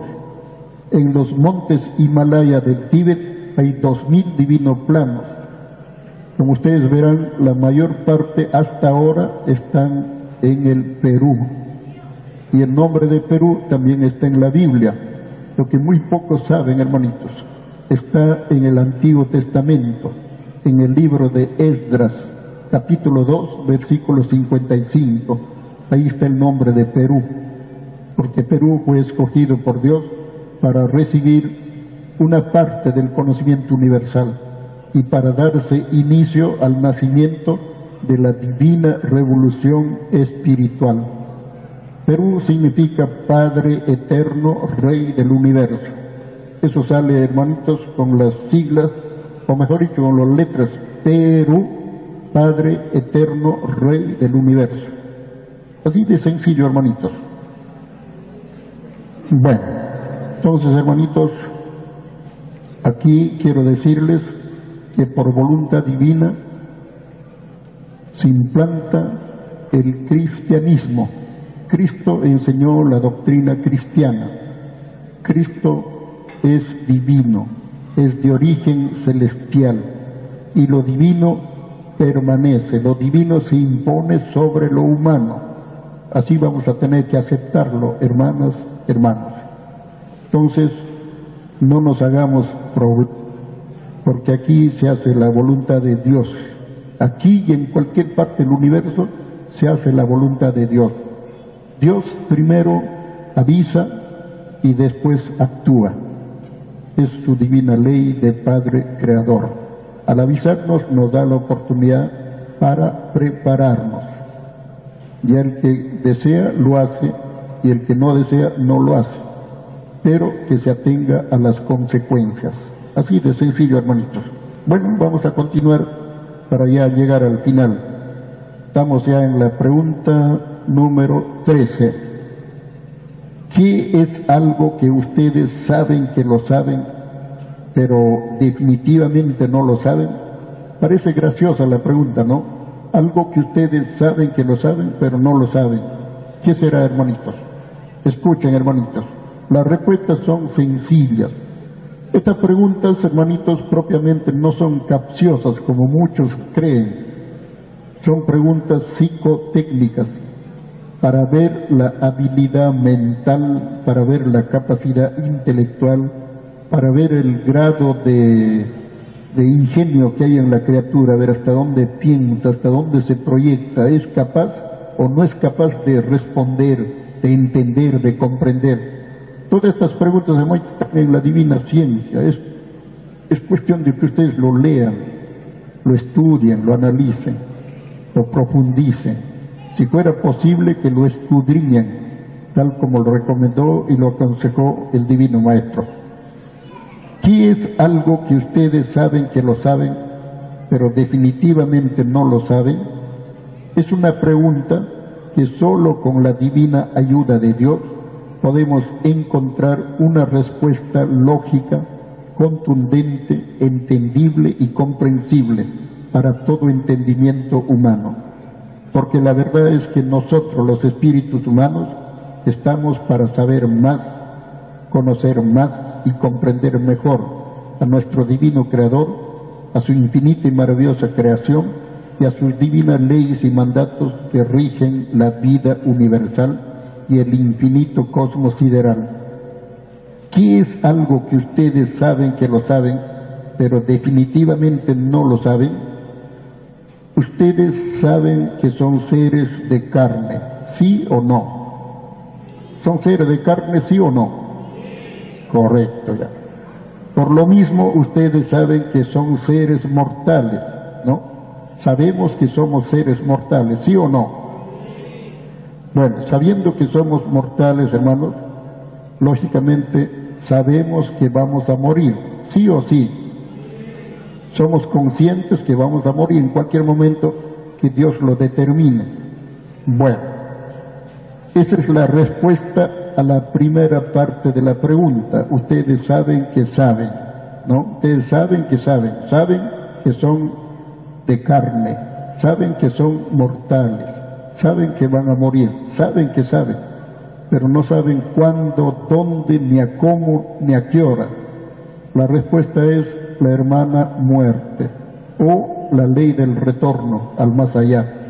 Sabiendo que lo sabemos, no lo sabemos. La primera parte sabemos, la segunda parte no lo sabemos.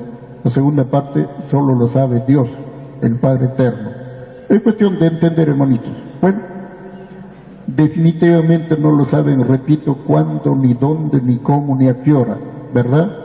porque la hora de nuestra partida o retorno al más allá, solo Dios lo sabe.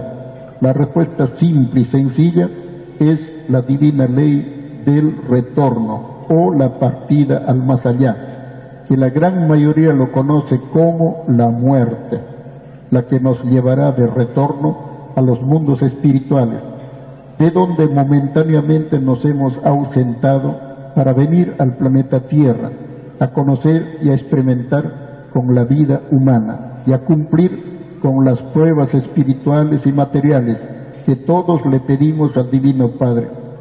Y Dios Padre nos concedió dichas pruebas para nuestro adelantamiento y perfección. Y si no lo hemos logrado, qué pena. Será para la próxima reencarnación o para otra oportunidad.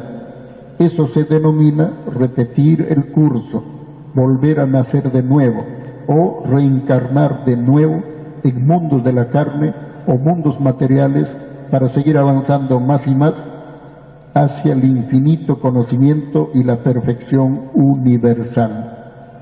Pregunta número 14. ¿Qué son las ideas? ¿De qué están compuestas las ideas? ¿Y en qué terminan nuestras ideas?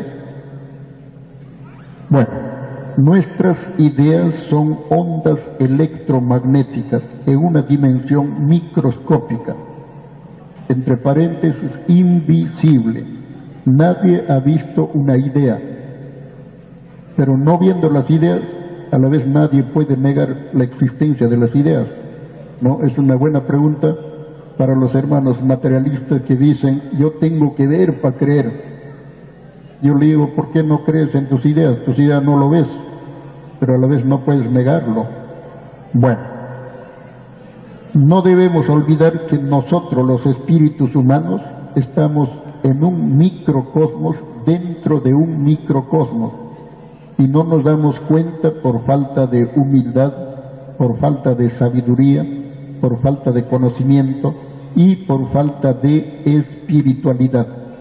Nuestras ideas son tan pequeñitas y microscópicas que no se dejan ver, pero se sienten al momento de pensar y no se dejan ver por el ojo humano.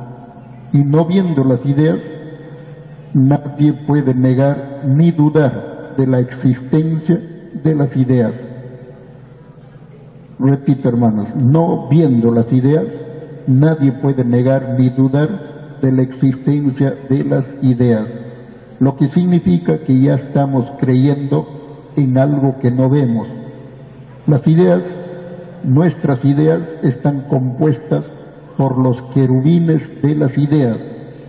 Las ideas buenas están compuestas por los querubines de la luz y las ideas malas están compuestas por los querubines de las tinieblas. Las ideas son semillas galácticas que darán lugar al nacimiento de futuros mundos que, que poblarán el infinito universo. Las ideas buenas dan lugar al nacimiento de mundos paraísos y las ideas malas dan lugar al nacimiento de mundos infiernos.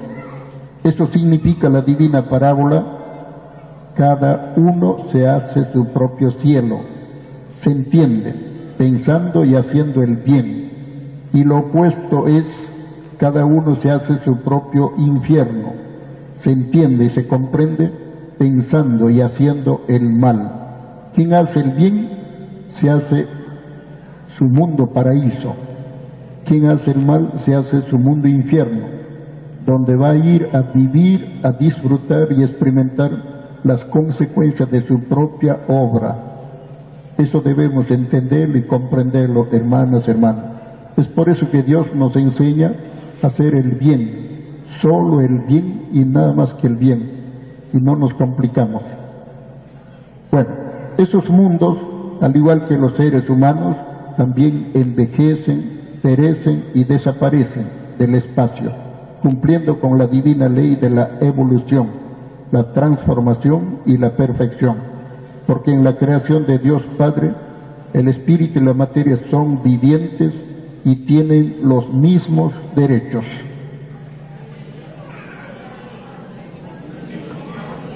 Bueno, ya estamos llegando al final, hermanitos. Un poquito de paciencia. Pregunta número 15. ¿Cuál es la Trinidad de la Trinidad en la Trinidad de la creación? Toda la creación de Dios está hecho de tres en tres. De ahí viene el nombre Trino o Trinidad.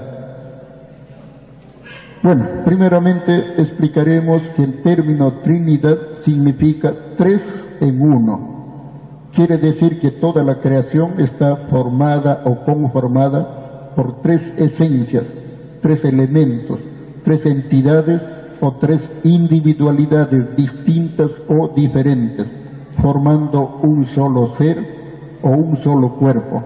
Ejemplo, la Santísima Trinidad Solar la familia solar o la sagrada familia solar está conformada por tres personas distintas y un solo Dios no más. El Divino Padre Jehová, que significa el primero en toda eternidad. La Divina Madre Solar Omega, que significa la mejor amiga. Y el Divino Primogénito Solar Cristo, que significa el primero en todo después del Divino Padre o el segundo del Divino Padre, porque en todo siempre hay un primero, es ley divina y universal. Después de explicar la conformación de la Santísima Trinidad Solar, la divina y sagrada familia, de la cual todos sin excepción tenemos la divina herencia, tanto el espíritu como la materia, tienen la divina herencia de la Santísima Trinidad Solar, porque escrito está que nadie es desheredado, solo que nosotros los espíritus humanos tenemos que saber discernir y diferenciar entre las trinidades del macrocosmos y las trinidades del microcosmos, las trinidades visibles y las trinidades invisibles, las trinidades de la luz y las trinidades de las tinieblas, las trinidades del bien y las trinidades del mal. Aquí viene la explicación, hermanitos. La trinidad de la familia lo conforman el Padre, la Madre y el Hijo. La trinidad del tiempo, el pasado, el presente, el futuro. La trinidad de la geometría, el punto, la línea, el círculo la Trinidad del ser humano, el espíritu, la materia y el alma, la Trinidad de la filosofía, el saber, el conocer y el comprender, la Trinidad de la electricidad, lo positivo, lo negativo y lo neutro, la Trinidad de la doctrina, el cristianismo, el socialismo y el comunismo, la Trinidad de la eternidad, encarnación, reencarnación, resurrección, la Trinidad del misterio, lo invisible, lo increíble y lo imposible, la Trinidad del comunismo, la humildad, el trabajo y la alegría, la Trinidad del universo, la creación, la evolución y la perfección. Esto, hermanitos, es, yo tengo ahí tres hojas que estoy completando, hermanitos, cantidad de trinidades como ilustración. Acá he puesto como un ejemplito, unos cuantitos para que ustedes se proyecten. Todo es infinito en la creación de Dios. Nada tiene límites. Hace falta cerebro para poder asimilar la sabiduría infinita del Divino Padre. Bueno, solo con el conocimiento sin límites otorgado por la Santísima Trinidad Solar podemos saber, entender y comprender más y mejor las infinitas trinidades que existen en el infinito universo expansivo pensante y viviente, conocido también como el macrocosmos o el reino de los cielos, lugar santo en donde todos fuimos creados como espíritus puros, inocentes y angelicales. Y allí en el macrocosmos, lugar divino, en donde, a donde todos volveremos después de haber cumplido con las pruebas relativas que nos tocó vivir y experimentar en esta dimensión material porque los seres humanos no debemos olvidar que la vida humana es solamente una prueba relativa, porque la verdadera vida es la vida eterna, la vida espiritual, la vida normal de todos los espíritus de Dios. Venir de la dimensión espiritual a la dimensión material se denomina ausentarse momentáneamente o nacer de nuevo a la vida material o simplemente reencarnar de nuevo a la vida material para vivir y experimentar una vez más con la vida humana, que en realidad es una vida de aprendizaje, lo que significa que el ciclo de la vida humana es nacer para vivir, vivir para morir y morir para volver a nacer, porque todo espíritu nace de nuevo o reencarna de nuevo para conocer vida nueva, porque una sola vida no basta para saberlo todo, ni para conocerlo todo, ni para comprenderlo todo. ¿Sigo hermanitos o lo, o lo paramos? ¿Sí? Ya. Falta la última hojita hermanitos, ¿ya? Bueno. Pregunta número 16. Entre el capitalismo cavernario y el, y el socialismo estacionario, ¿qué preferimos? Se dice estacionario porque el socialismo actualmente está detenido. En algunas partes hay un cierto movimiento, pero por lo general está estacionado, de ahí viene el término estacionario. Lógicamente es algo que hace pensar. Daría la impresión que nuestros hermanitos revolucionarios nuestros hermanitos de la izquierda que llamamos, daría la impresión que están esperando que la revolución se haga sola. Y eso no corresponde a la realidad. Siempre debe haber acción, debe haber movimiento, debe haber entusiasmo para ir avanzando. Y si no, nos quedamos ahí rezagados. Entre el capitalismo cavernario y el socialismo estacionario, ¿qué preferimos? Aquí la respuesta debe ser sabia inteligente y consciente. Porque si seguimos con la rutina, el pasivismo, la resignación y el conformismo, consciente o inconscientemente, estaremos perpetuando el drama humano. Que si la humanidad no hace nada por atenuar o solucionar esta situación de injusticia y sufrimiento, el drama terminará en una terrible y dolorosa tragedia, anunciada y profetizada por la divinidad como el Armagedón, el juicio final, el fin del mundo o la era del llorar y crujir de dientes, porque todo lo que anuncia el divino creador es un hecho cierto.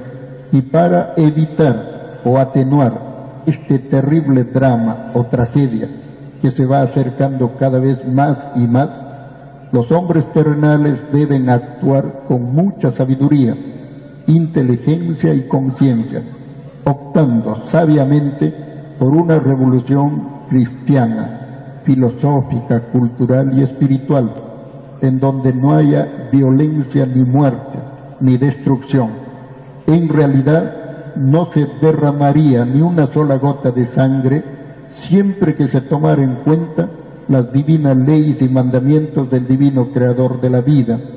La clave y la fórmula son fe ilustrada, unificación bajo un solo Dios y una sola verdad, y acción colectiva, unificada y solidaria. Solo con un cambio de costumbres las cosas cambiarán radicalmente a favor del pueblo explotado y humillado el divino creador de la vida, al enviarnos su divina doctrina, desea evitar el brote de la violencia entre sus hijos, porque la violencia genera más violencia y se inicia la autodestrucción del hombre por el hombre. Y eso es lo que desea evitar. Eso es lo que desea evitar el Divino Padre.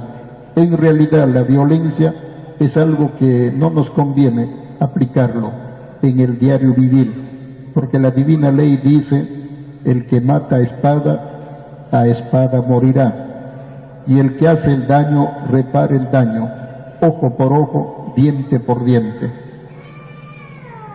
Pregunta 17.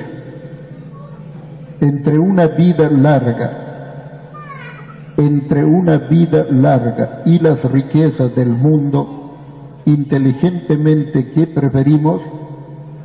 Si fuéramos realmente inteligentes, justos y razonables, todos imitaríamos al rey Salomón.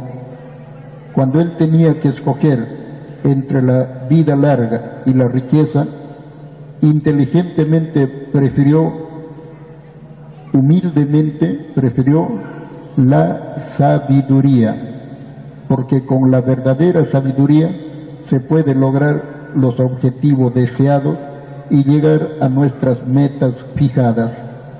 Las personas inteligentes y conscientes prefieren la sabiduría, porque con la sabiduría se sabe, se conoce y se comprende el divino plan de Dios. Se conoce y se comprende las divinas leyes que rigen la vida y se cumplen los divinos mandatos que conducen al equilibrio y la armonía del espíritu y la materia, que trae como resultado la paz y la felicidad a los mundos que la cumplen con fidelidad. Hacer lo opuesto a la divina ley y mandatos del divino Creador es caer en desobediencia y la desobediencia no conduce a nada bueno.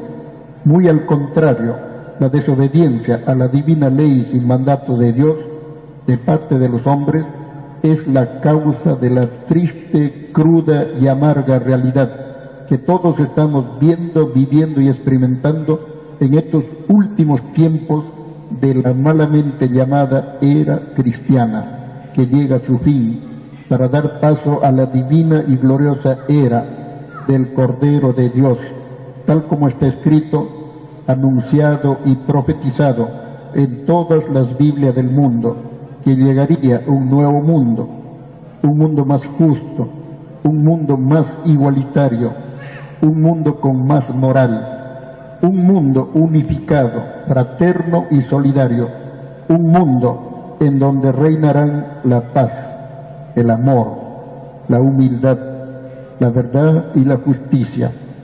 Un mundo soñado y esperado por los pobres y los humildes de corazón, porque así fue, así es y así será la divina y santa voluntad del divino creador de la vida. Hermanas, hermanos, hemos terminado aquí las respuestas. Eh, hermanitos, eh, ustedes saben que nada es obligado. Estas hojitas, hermanitos, se ha hecho sacar unas fotocopias. Hemos traído unos 50, creo que hemos traído, hermanitos, está allá en la, donde venden o donde dan el material didáctico, ahí lo pueden solicitar los que desean llevárselo para estudiarlo, leerlo, releerlo, y finalmente asimilar algo, captar algo, aprender, entender y comprender algo, ¿no? Ahí están, hermanos, tal como lo hemos leído, están numerados y lógicamente los que desean se lo pueden llevar. Luego se ha puesto, hermanitos, unas hojitas donde yo he sacado, hermanitos, eh, del Divino Evangelio de Juan, he sacado todos los capítulos y versículos que me enseñaron a comprender más y mejor la divina y grandiosa misión del Hijo de Dios. Yo no quiero ser totalmente egoísta, quiero compartir. Ustedes en su Evangelio buscan, hermanitos, las citas bíblicas y ahí está, hermanitos, numerado. Todito está numerado, donde van a encontrar ahí, por ejemplo, en qué parte se nos enseña la materialización, en dónde está mencionado el Hijo del Hombre, dónde está la resurrección, ¿Dónde está la reencarnación? Perdón. ¿Dónde está la reencarnación? ¿Dónde está la voluntad de Dios? La verdad de Dios, el divino enviado. Tuvieron miedo, el pan del cielo, el santo de Dios, el hombre Mesías, el Espíritu Santo, el Hijo del Padre, el macrocosmos, los pecadores, el Divino Padre, el Hijo del Hombre, los falsos pastores, yo soy la puerta, la eternidad, el juicio divino, el entendimiento, la traición, amar los unos a los otros, la negación. Muchas moradas tiene mi Padre. Dios nos visita, la unificación, la negación. Y, los, y los, acá, por ejemplo, el subtítulo dice, lo que hace el Espíritu Santo ilustra la fe. Eso está en Juan 16, del 1 al 16. La divina luz vuelve al cielo, la unificación, se da vida él mismo, el escepticismo, la evidencia, la verdadera fe, etcétera, etcétera. Todo esto, como digo, corresponde a un solo evangelio, el evangelio de Juan. Los hermanos, significado de algunas palabras, cuando uno va leyendo, va encontrando lo que el Padre Eterno nos, nos enseña, hermanitos, ¿no? qué significa la palabra Dios, qué significa la palabra vida, qué significa la palabra verdad, qué significa la palabra libro, qué significa la palabra planeta, qué significa la palabra faraón, qué significa la palabra Perú, qué significa la palabra metafísica, qué significa la palabra macrocosmos, qué significa la palabra reencarnación. Bueno, eso como está contenido acá en una separatita sencilla, hermanos, donde ustedes precisamente, hermanitos, tienen la oportunidad de, leer, entender y comprender. Cuanto más perseveren en la lectura, yo les garantizo, más van a aprender. Si lo leen una sola vez, van a aprender por un poquito. Dos, tres veces lo leen y el cerebrito asimila y comienza a aprender más. Lo más importante, comprender mejor. Bueno, hermanitos, yo les agradezco vuestra presencia, les agradezco, hermanitos, el interés que ponen en la cosa de Dios. Les agradezco, hermanitos, vuestro apoyo, vuestra colaboración que nos brindan para continuar en esta tarea de difusión, expansión de la palabra de Dios. Sinceramente, a nivel humano, les agradezco, hermanitos. En realidad, como lo dije por la radio, nosotros no tenemos auspiciadores. Aunque quisiéramos, no podemos aceptarlo. ¿Cómo aceptamos el auspicio de la cerveza, por decir? ¿No? ¿Cómo auspiciamos el auspicio de aquellos que venden lujo, vanidad? No se puede, habría una tremenda contradicción. Entonces simplemente lo hacemos, hermanitos, con la voluntad que sale de cada uno de los que creen en Dios de los que confían en Dios y confían en su divina justicia. Entonces la ayuda lo hacen con conocimiento de causa. Primero leen, primero se ilustran, primero entienden, primero comprenden y luego, sin que uno les pida, dice hermanito, aquí está mi apoyo, aquí está mi colaboración. Todo eso lo juntamos, hermanitos, compramos los dólares para pagar precisamente la, la radio, y seguimos con la tarea de difusión. Y así no se cobra acá un céntimo por las exposiciones, la conferencia, nada hermanitos, todo es libre, por lo que gratuitamente se recibe, gratuitamente se comparte. Ahora, lógicamente, el material didáctico se pide una, colaboración simbólica, porque para mandarlo a hacer hay que invertir, cuesta. Entonces queremos recuperar eso para que la economía de la hermandad se mantenga. Pues para nosotros sería fácil, toma, toma, toma el reclamo, pero no, no habría cómo hacer la tarea, porque esta es una tarea grandiosa, hermanitos, que se inicia en el Perú y luego, hermanos, va a ir cubriendo el planeta, así, poco a poco, hermano. Y paralelamente también van a venir los acontecimientos y nos van a ayudar a despertar más rápido, aunque muchos van a despertar con lágrimas en los ojos, con miedo, pavor, susto, espanto, porque precisamente no conocen la voluntad de Dios. Es problema individual. Hacemos todo lo posible para que todos se enteren, para que todos sepan, conozcan y lógicamente, hermanos, entiendan y comprendan que Dios en estos tiempos apocalípticos, Dios se está revelando, Dios se está manifestando por medio del conocimiento y lógicamente hay tanta dureza, hay tanta incredulidad, hay tanto escepticismo.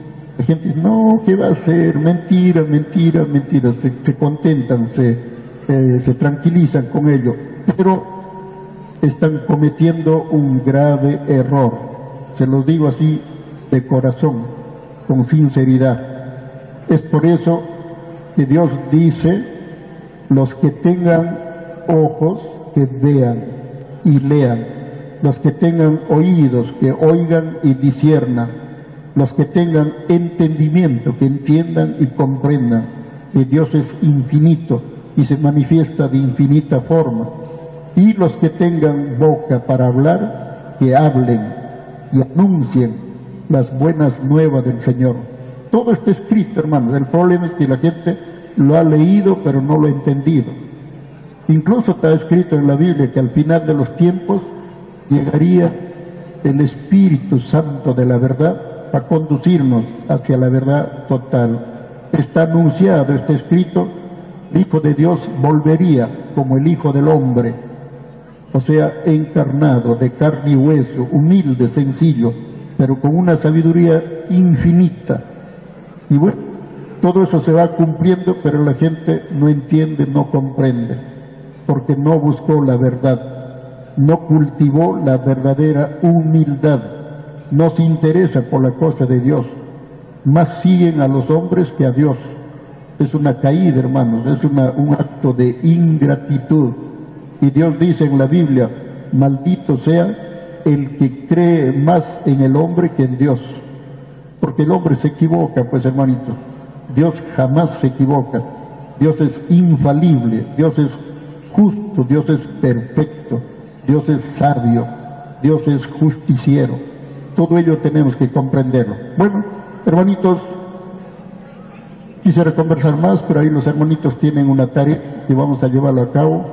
Y lógicamente, hermanitos, yo les agradezco de corazón, les agradezco, hermanitos, el interés que ponen ustedes en el conocimiento de Dios, porque solo por medio del conocimiento tenemos esa maravillosa oportunidad de conocer más y comprender mejor a nuestro divino Creador y Padre Universal. No hay otro camino que no sea el conocimiento.